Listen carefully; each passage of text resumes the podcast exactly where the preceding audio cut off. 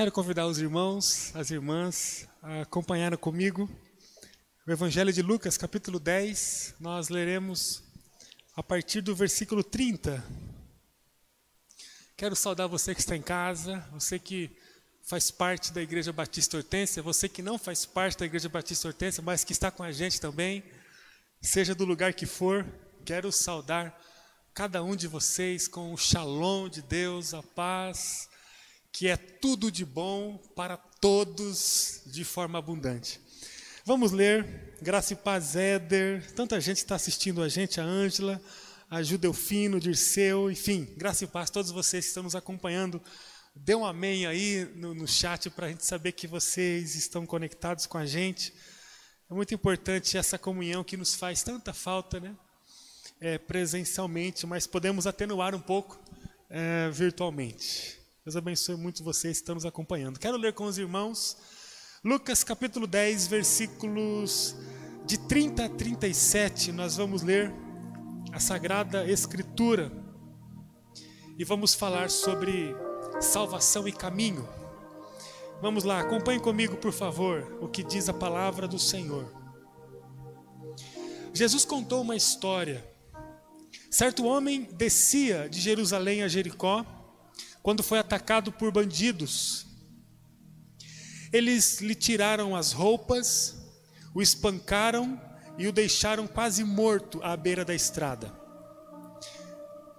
Por acaso, descia por ali um sacerdote. Quando viu o homem caído, atravessou para o outro lado da estrada. O levita fazia o mesmo caminho e viu o homem caído, mas também atravessou e passou longe. Então veio um samaritano e, ao ver o homem, teve compaixão dele. Foi até ele, tratou de seus ferimentos com óleo e vinho e os enfaixou. Depois colocou o homem em seu jumento e o levou a uma hospedaria, onde cuidou dele. No dia seguinte, deu duas moedas de prata ao dono da hospedaria e disse: Cuide deste homem. Se você precisar gastar a mais com ele, eu lhe pagarei a diferença quando voltar. Qual desses três você diria que foi o próximo do homem atacado pelos bandidos? perguntou Jesus. O especialista da lei respondeu: Aquele que teve misericórdia dele. Então Jesus disse: Vá e faça o mesmo. Amém, amém. Você pode fechar os olhos mais uma vez? Você que está em casa agora, feche seus olhos aí. Se você puder, coloque a mão no teu coração, como uma expressão de entrega, como uma expressão de amor, como uma expressão de sujeição e de interesse diante de Deus. Diga, Senhor, agora eu estou oferecendo ao Senhor meu coração. Agora estou oferecendo ao Senhor meu coração. Peço a Ti que Tu fales comigo. Traga-me palavras que preciso nesse dia, nessa fase da minha vida, nesse momento que estou vivendo. Traga-me, Senhor, as Suas palavras Agora estamos aqui pedindo ao Senhor que o Senhor fale conosco de uma forma sobrenatural sobre a salvação e o caminho. Nós somos terra seca, Senhor, que precisa das águas que vêm do Senhor. Perdoe os nossos pecados. Nós sempre seremos indignos de estar diante do Senhor. Só estamos porque nos apropriamos da obra redentora de Jesus Cristo, nosso Salvador, e por meio dele nós estamos diante do Senhor. Perdoe os nossos pecados e restaura a nossa vida agora. Em nome de Jesus. Amém. Amém. Em Lucas 10, encontramos Jesus falando de um plano para, para a vida dos seus discípulos. Ele começa a falar desse plano de uma forma mais ampliada e com o avanço do texto de Lucas 10, Jesus vai afunilando o plano. O texto fala que Jesus envia os discípulos em dupla para uma missão, a fim de anunciar o amor do Pai às cidades e aos lugares possíveis. Se você começar a ler o capítulo 10 de Lucas, a partir do primeiro versículo, você vai ver Jesus dando orientações a respeito dessa caminhada que os discípulos fariam em dupla, anunciando o reino de Deus a todas as cidades e regiões. Depois Jesus falou que o sucesso da missão que os discípulos iriam construir era certo, mas que não haviam muitos trabalhadores para desenvolverem essa missão esse trabalho. Ele diz que a colheita, não a semeadura, mas a colheita, era muito grande. Que coisa extraordinária encontramos aqui. Jesus fala, orientando os discípulos, que a colheita era muito grande. Muito sublime isso. Jesus não está falando de semeadura, ele está falando mesmo de colheita. A colheita seria muito grande, mas Jesus diz que os ceifeiros são poucos. E depois Jesus falou para os discípulos não perderem tempo com quem não estivesse disposto a receber a mensagem. Isso está na primeira parte do capítulo 10 de Lucas. Ele diz para os discípulos compartilhar a mensagem. E se a pessoa abrisse o coração para a mensagem, a paz, o shalom do Senhor permaneceria naquele lugar. Se os discípulos percebessem que pessoas estavam rejeitando a mensagem, a orientação do mestre é para que os discípulos limpassem os pés, sacudissem a poeira das vestimentas, das roupas e seguissem para outra região. Depois que o texto relata a alegria de Jesus em perceber que os discípulos estavam vivendo a missão, porque Jesus conversou com os discípulos e viu como que os discípulos estavam empolgados. O mundo espiritual estava se sujeitando aos discípulos, os milagres, os prodígios começaram a ser vivenciados por eles, e Jesus começa a encher o coração de alegria, diz o texto. Mas o texto, depois desse relato de que Jesus estava muito feliz por causa do sucesso e da vivência dos discípulos no movimento da missão, o texto fala que um especialista da lei, ou seja, não era um homem simples, era um homem especialista na lei, ele chegou até Jesus e perguntou a Jesus sobre a vida eterna. Por que aquele homem indagou Jesus? Aquele homem, carregado de conhecimento e tradição, estava com dificuldade de entender a relação entre a herança da vida eterna e aquilo que Jesus estava falando. Isso aqui é muito importante.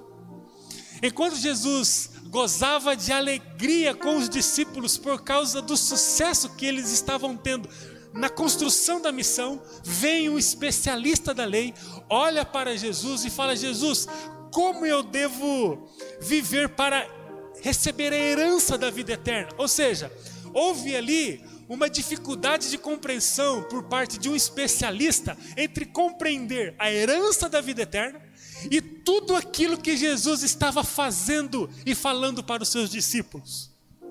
Qual é a relação da herança da vida eterna com a execução daquela mensagem, daquela missão que Jesus estava descrevendo na primeira parte de Lucas capítulo 10? Qual é a relação de receber a herança eterna com o cumprimento daquela atividade que Jesus estava falando aos discípulos? O especialista pergunta para Jesus: Versículo 25 de Lucas 10: O que eu preciso para herdar a vida eterna? E Jesus respondeu fazendo uma outra pergunta: O que a lei de Moisés diz? Jesus, o homem mais sábio que pisou no mundo, certamente viu que aquele homem era um especialista da lei e imediatamente ele devolve a pergunta para o homem da lei. O homem da lei, então, como um bom conhecedor que o era, responde sem titubear: Bom, Jesus, segundo a lei de Moisés, devemos amar a Deus acima de todas as coisas e ao próximo como a si mesmo. O versículo 27, ele vai falar isso para Jesus. Jesus afirma, abre aspas, isso mesmo, faça isso e viverás. É claro que Jesus está falando aqui do aspecto eterno. Jesus estava prometendo uma vida eterna, até porque os próprios discípulos morreriam anos é, seguintes por causa da perseguição do próprio é, movimento do Evangelho. Diante da dificuldade daqueles homens de entender o que significava a herança eterna, a salvação eterna, com a missão que Jesus havia acabado de descrever, Jesus então teve que explicar melhor o que significava amar a Deus e amar o próximo como a si mesmo. Para isso, Jesus contou a experiência do bom samaritano, o texto que nós lemos a partir do versículo 30. Eu gostaria de novamente eh, conversar com vocês sobre essa experiência do bom samaritano. Qual a relação entre a herança eterna e as palavras de Jesus a respeito da missão? Qual a relação entre a salvação e o caminho? Tenho pressentimento que meu coração tem bastante dificuldade de entender o que significa amar a Deus acima de todas as coisas e o próximo como a mim mesmo. Tenho o pressentimento que acho que estou tentando dar um passo na direção de Deus, pode ser apenas o meu pressentimento, talvez não seja o seu, mas eu quero confessar diante de vocês que tenho pressentimento que às vezes estou achando que estou dando um passo na direção de Deus. Um passo de amor, um passo de entrega, enquanto estou paralisado na direção de quem está próximo de mim. Tenho pressentimento que acho que posso nutrir um amor na direção de Deus, enquanto não me importo com a realidade de quem está próximo de mim tenho essa impressão.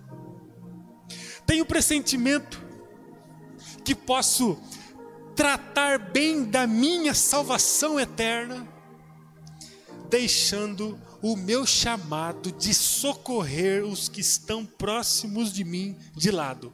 Eu tenho essa impressão. Eu tenho o pressentimento que acho que Jesus vai abrir uma exceção me perdoar pela minha tentativa de cumprir metade da lei fundamental, que é apenas amar a Deus, enquanto não me preocupo em cumprir com a outra metade, que é amar o próximo como a mim mesmo. Eu tenho o pressentimento que alguns de nós vão chegar diante de Deus achando que Deus vai reconsiderar a metade da lei fundamental não cumprida. Então, junto com vocês aqui, junto com vocês que estão em casa, eu gostaria de voltar os nossos olhos para a experiência que Jesus contou logo em seguida a essa discussão com o especialista da lei. Jesus conta a história de um homem que descia de Jerusalém para Jericó e no percurso, o texto que nós lemos, ele foi atacado por bandidos. Depois de roubá-lo e espancá-lo, os bandidos o deixaram quase morto ali, é, meio morto, meio vivo na beira do caminho.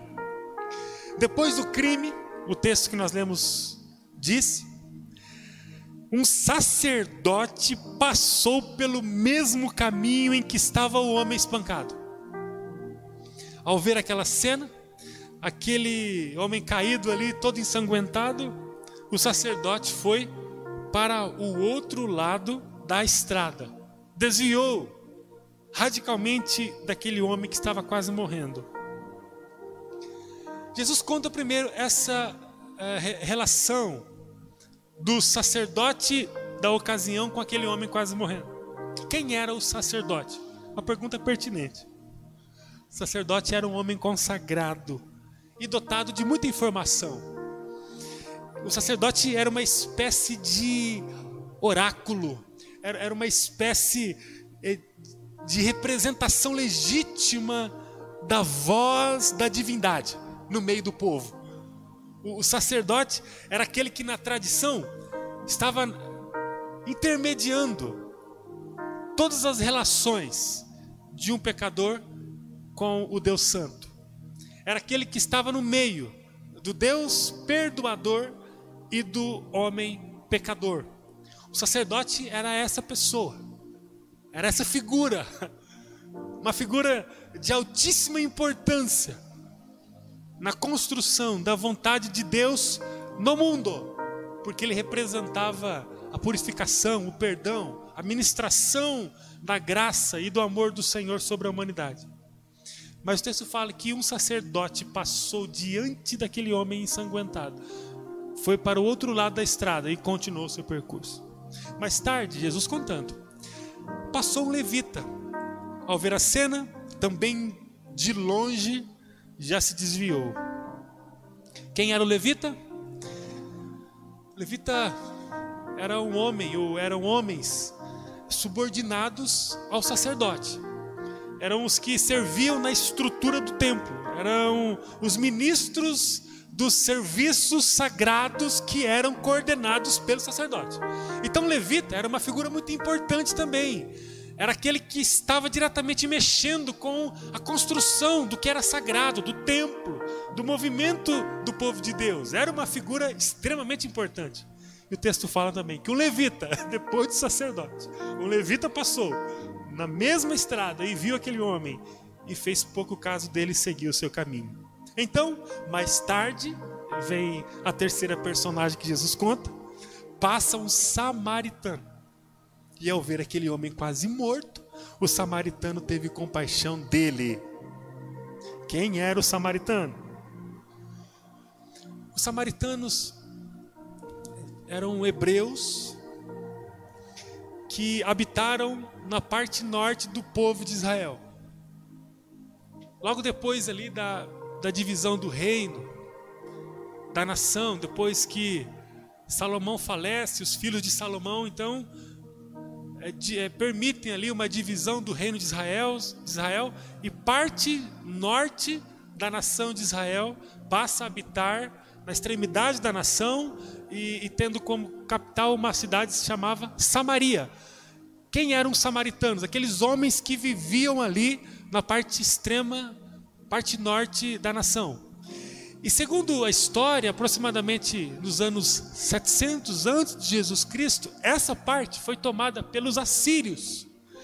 E aí, algumas teorias afirmam que essa parte norte, ela foi marcada por uma cultura muito forte da Síria, que era uma cultura pagã, uma cultura totalmente oposta à cultura eh, dos hebreus, à cultura eh, do povo de Deus.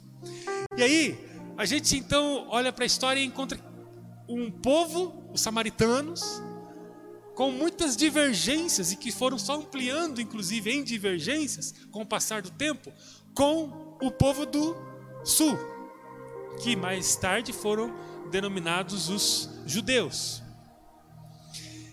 Então, houve então uma, uma rivalidade com o passar dos anos muito extrema entre o povo do sul, os judeus, o povo que habitava em Jerusalém, o povo de Davi, e o povo do norte, os samaritanos, que eram lá no passado hebreus, mas que tiveram sua história é, marcada pela interferência de culturas pagãs, inclusive dos assírios, que tomaram a nação na, nos anos 700 anos de Cristo.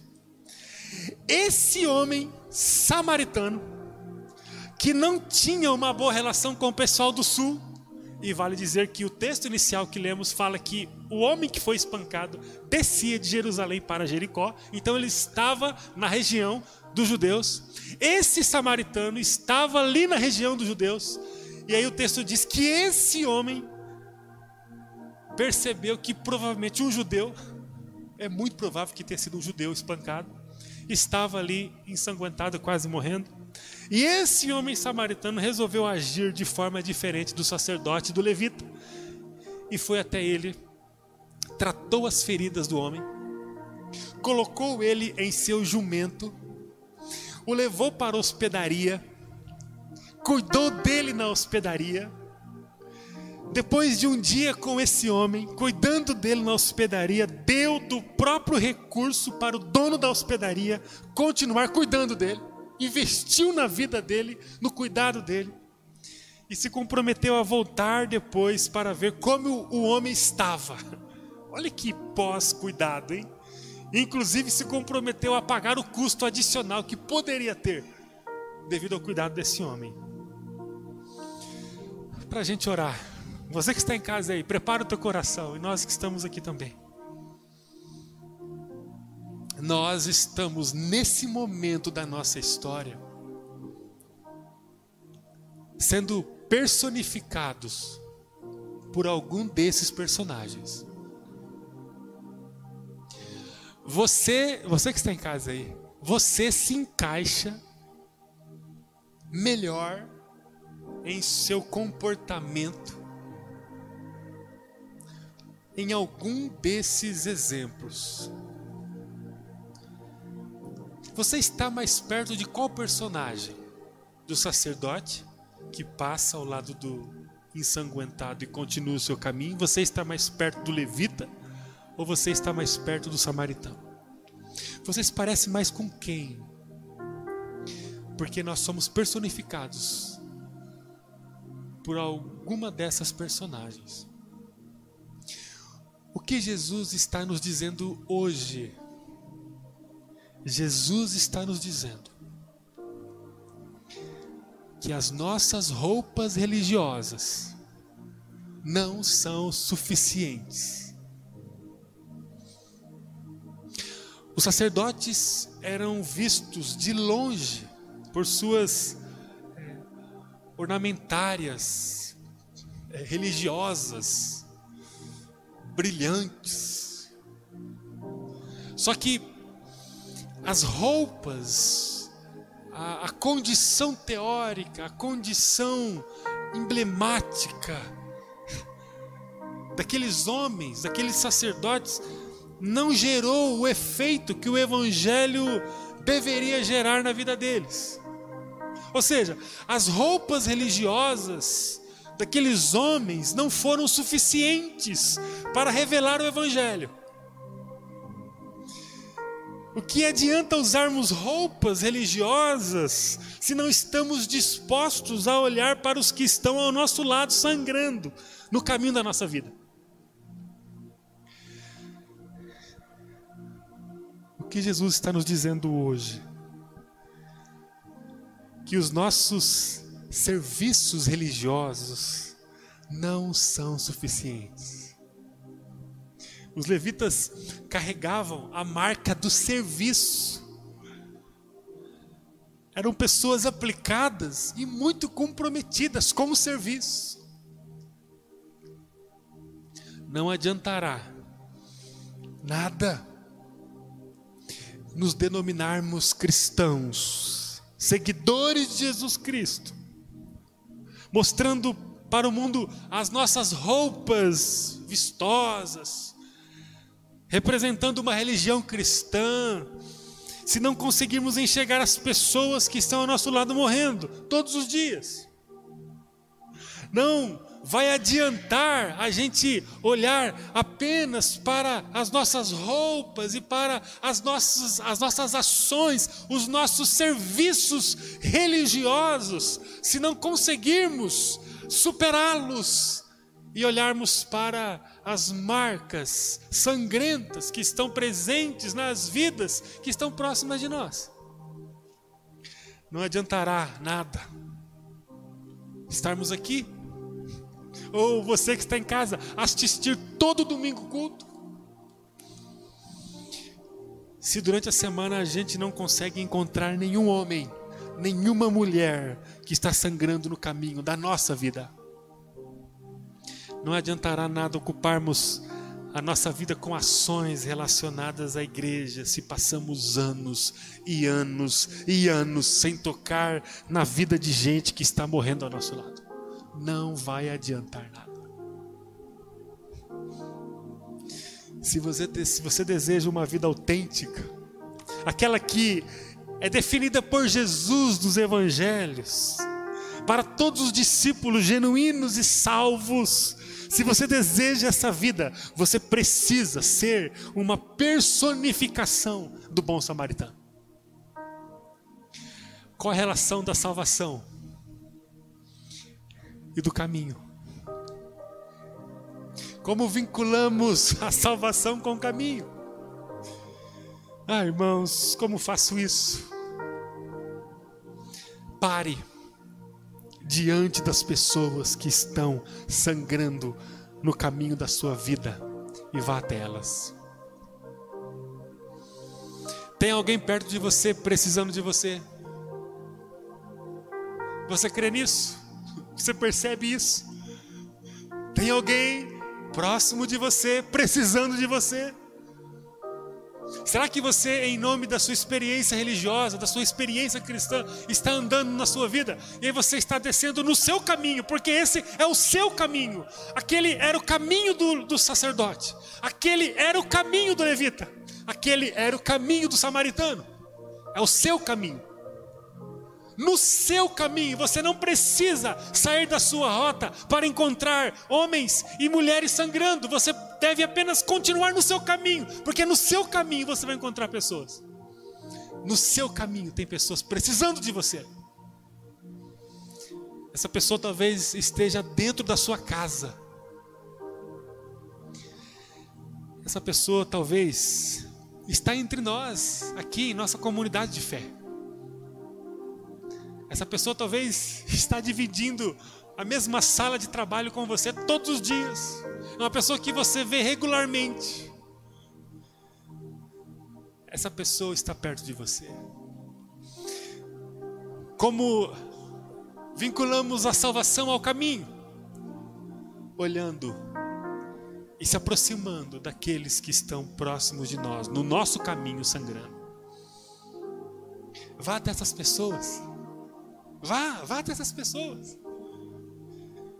O texto diz que o samaritano, versículo 34, foi até ele. Foi até ele.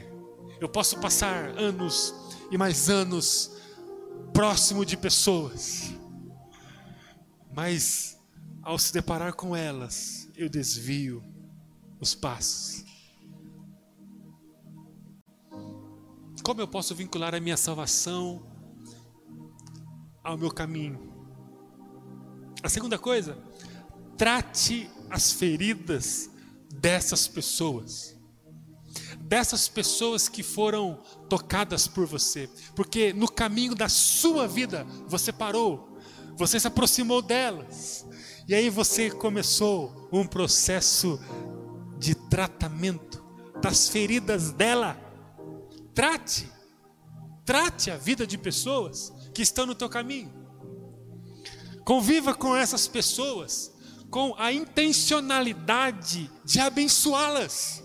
Conviva com essas pessoas com um propósito muito definido de abençoá-las. Eu posso ouvir um amém aqui, irmãos? Gente do céu, tem gente próxima de nós, precisando ser abençoadas por nós. Pare no caminho. Pare um pouco, respire, identifique a pessoa, vá até ela e toque na vida dela. Como eu faço isso? Procure uma relação intencional, procure uma ação específica, proposital, planejada e toque na vida dela. Ofereça a sua mão, ofereça a sua faixa para que você possa enrolá-la e cuidar das feridas dela. Ofereça o seu bem, seu patrimônio. O texto fala que o samaritano parou naquele momento, se aproximou da pessoa e começou a cuidar das feridas dela. E essa prática de cuidado, ela revela uma entrega. Nessa entrega, está imbuído, está inserido a consciência de que o que eu tenho é importante para ajudar o tratamento dessa pessoa. Ele tinha um jumento que era uma coisa de muito valor, inclusive. ele pegou o homem ensanguentado e colocou no jumento e disse assim: Eu vou cuidar de você com o meu jumento. Você tem alguma coisa, não tem? Talvez seu telefone é o jumento hoje, é o jumento representado em sua vida. Através do seu telefone você pode cuidar das feridas de pessoas. Talvez você tenha um carro. Talvez você tenha alguma coisa, algum instrumento, algum bem que vai poder ser muito útil para o cuidado de alguém. Ofereça o seu bem, ofereça o seu tempo. O tempo é a moeda mais cara de sempre. O tempo é uma coisa que de, de valor inestimável. O tempo, o tempo. Quanto tempo nós temos?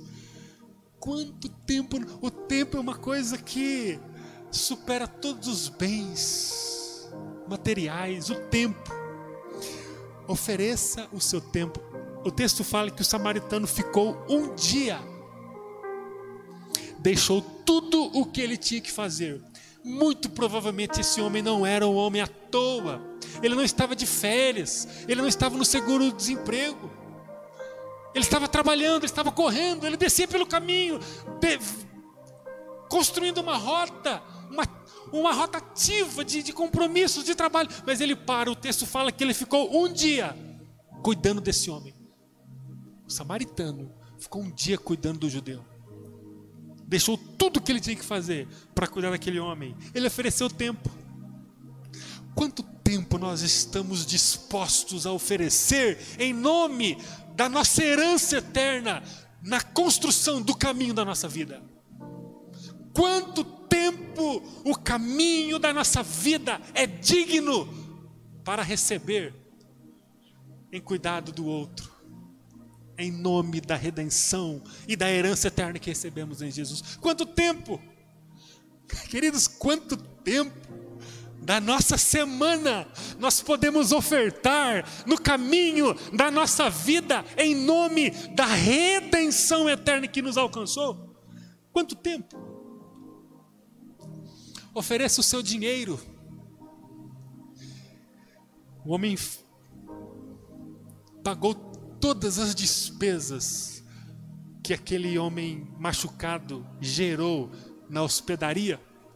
Então, ele deu o seu tempo, ele deu o seu bem, ele deu o seu recurso. Ele ficou um dia, e depois de um dia ali cuidando na hospedaria daquele homem, junto com outras pessoas da hospedaria, ele falou assim: pessoal tem que ir agora. Depois de um dia ao lado dele, eu preciso seguir, mas ó, eu vou dar meu recurso. Está aqui meu recurso, porque eu preciso continuar ajudando esse homem, e eu vou voltar no retorno, se tiver mais custos, eu vou pagar todos eles, porque o meu recurso foi dado por Deus para cuidar de feridas de pessoas que estão no caminho da minha vida. Para onde está indo o teu recurso? Quanto do teu recurso você destina para cuidar da ferida de pessoas?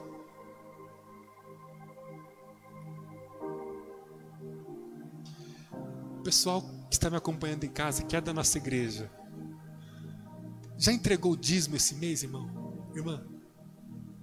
Nós que estamos aqui, já entregamos o dízimo esse mês? Como que eu revelo a salvação gloriosa, eterna, que opera em minha vida, no caminho da vida, oferecendo o meu tempo, oferecendo os meus bens, oferecendo o meu recurso. Mas para qual finalidade, pastor? Para que pessoas sejam curadas. Nós não temos ideia de, de pessoas que podem estar ouvindo agora essa mensagem. Pessoas que estão sozinhas, estão ali recebendo um alento do Espírito Santo. Essas pessoas estão ouvindo isso porque eu coloquei meu recurso para que eu pudesse sustentar a energia deste lugar aqui, essas câmeras que estão filmando, esse microfone que funciona, às vezes falha, mas funciona. Você está aqui para receber pessoas que estão feridas lá fora. Para que as pessoas possam entrar aqui e tenham minimamente uma cadeira para sentar, um ar-condicionado para refrigerar esse ambiente. Ou seja, o teu recurso é para sustentar isso aqui. É para cuidar de feridas. Quando você envia uma oferta missionária para uma junta missionária, você está dando o recurso para que feridas possam ser tratadas no campo missionário. Quando você oferta na vida de alguém que não está bem, que está com o coração machucado e precisando de recurso para as coisas mais prementes da vida, você está dando o seu recurso para a cura de feridas. Agora a pergunta que eu faço é: como que a gente vincula a nossa salvação com o caminho? Como que a gente relaciona a nossa vida no caminho, como o religioso ou o que serve na igreja, mas que não está nem aí para as coisas que estão matando as pessoas no caminho da nossa vida, ou nós somos como o samaritano. Ofertamos o nosso tempo, ofertamos os nossos bens, ofertamos o nosso dinheiro. Nós precisamos viver esse cuidado com as pessoas. Infelizmente, nós começamos um processo essa semana que não pode ser uh, capaz de alcançar todo mundo. Nós temos vivido um sobrenatural do Senhor. Nós temos nos aproximado da fonte de vida, que é o Espírito Santo, que é a presença de Deus através da palavra, que é viva e eficaz, mais penetrante do que espada de dois gumes, diz Hebreus 4,12. Nós estamos aproximando da, da, da, da, Escritura que é inspirada e apta para nos corrigir, para nos edificar, para nos preparar para toda boa obra, diz 2 Timóteo 3,16. Nós estamos nos, nos aproximando da palavra do Senhor, que vai gerar fé no nosso coração, conforme diz Romanos 10, 17. Nós estamos todos os dias em contato com a fonte de vida, com a fonte de cura, com a fonte de avivamento que é a presença de Deus. Só que nem todos podem viver hoje. Por quê? Porque esse processo é individual, não é em grupo. Grupo é aqui. Grupo é um pequeno grupo, lá é um negócio de olho no olho. E se você não pode ver isso agora, queria que você acalmasse o coração. Agora em junho começaremos a nova estação. Vamos viver todo de novo o processo e você vai ser alcançado por alguém. Mas eu queria já colocar no teu coração o fato de que não dá para você construir o caminho da sua vida segundo a força da salvação, desconectando a sua vida de um relacionamento transformador que a igreja oferece. Nós não poderemos levantar para cuidar de quem está lá fora se não conseguirmos levantar a cabeça para olhar para quem está dentro machucado. Você consegue entender isso? Não podemos levantar para sair para o lado de fora do nosso contexto enquanto conseguimos levantar os olhos para ver quem está ao nosso lado machucado. E tem bastante gente dentro do nosso contexto machucado. O que precisamos fazer? Precisamos agir como samaritano, cuidar e buscar contato, buscar restauração, buscar vida. Eu não gostaria que você olhasse agora para quem não está cuidando de você, mas eu gostaria que você olhasse para dentro de você. Eu gostaria de convidar você a se auto-perguntar: de quem eu estou cuidando? Jogue as pedras. Comece agora a, a jogar pedra acusatória em pessoas que não estão cuidando de você. Agora é o momento de olharmos para dentro de nós. Mas pense de quem você está cuidando você já tem condição de cuidar de alguém.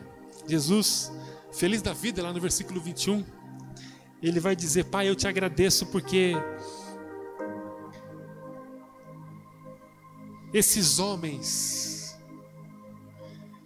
estão construindo o teu propósito no mundo. ele fala: Eu te agradeço porque escondestes estas coisas dos que se consideram sábios e inteligentes e as revelaste aos que são como crianças. Nós somos como crianças, nós não entendemos tudo, nós não temos a compreensão de ver tudo globalmente, nós somos crianças, mas o texto diz: Lucas capítulo 10, versículo 21. Jesus vibrando com o Pai, dizendo: Obrigado, Senhor, porque o Senhor escolheu esses que não entendem tudo. São como crianças, indoutos, pessoas simples que não são especialistas da lei, mas esses estão gerando um movimento de impacto e transformação no mundo. Conclusão: enquanto Jesus vibrava com os discípulos pelos resultados que eles estavam gerando, no mundo, vem um religioso e fala assim: Senhor, como que eu vou vincular a salvação? Como eu vou ser salvo? Jesus fala assim: você precisa olhar para Moisés. O que, que Moisés fala? E aquele homem fala: Moisés fala que eu tenho que amar a Deus acima de todas as coisas e meu próximo como a mim mesmo. Jesus fala: então é isso, então vai e faça isso. E para reforçar, Jesus conta a história daquele homem que é arrebentado, roubado, espancado por ladrões, por homens maus, vem o religioso, passa direto. Vem o levita, passa direto. E vem o homem que está fora do contexto, inclusive judaico, que é um samaritano. Então passa a cuidar daquele homem, entregando o seu tempo, entregando o seu recurso, entregando o seu patrimônio. A salvação ela se constrói no caminho daqueles que vivem como o samaritano não são as nossas roupas, não são os nossos serviços. É o nosso cuidado com quem está sangrando no caminho da nossa vida. No caminho da salvação, precisamos encontrar os que estão feridos e jogados no caminho. Amém. Vamos orar. Pense aí um pouco quem está jogado no caminho da sua vida hoje a salvação que opera em sua vida, ela precisa gerar na sua vida esse comportamento intencional.